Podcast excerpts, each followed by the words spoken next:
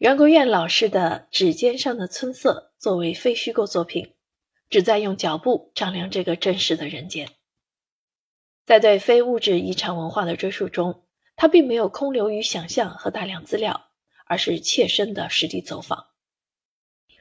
袁国燕老师说：“为了采访当地手工艺人的真实生活，和让自己对此手工艺有着真实切身的感受，他利用周末和节假日穿梭于这些地方。”或邀同伴一起，或独自出行，只在真实的行走中观察、体悟、记录。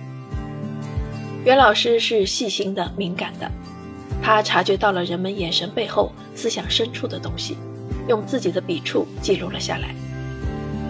在指尖上的春色中，他探寻舞动在黄土地上的那些腰骨静默后的艰辛，在颠簸的乡村公交车上邂逅日常生活中的鼓手。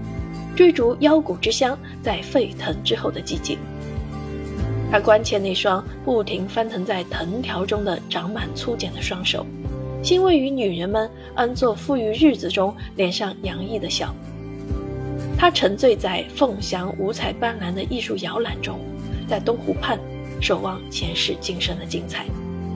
他被淹没在袁家村摩肩接踵的人流中，却企图找一处僻静，安放一颗。不畏世俗的心。中国在梁庄的前言中写道：“在很长一段时间内，我对自己的工作充满了怀疑。我怀疑这种虚构的生活与现实、与大地、与心灵没有任何关系。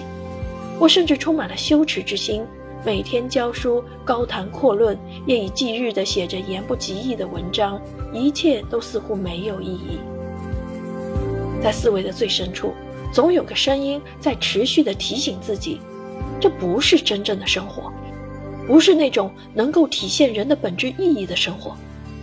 这一生活与自己的心灵、与故乡、与那片土地、与最广阔的现实越来越远。袁国燕老师探寻的就是这种关乎现实、关乎大地、关乎心灵的真实存在。他希望每个手工艺人。都能在自己选择的传承方式中获得某种真实可靠、滋养灵魂的东西。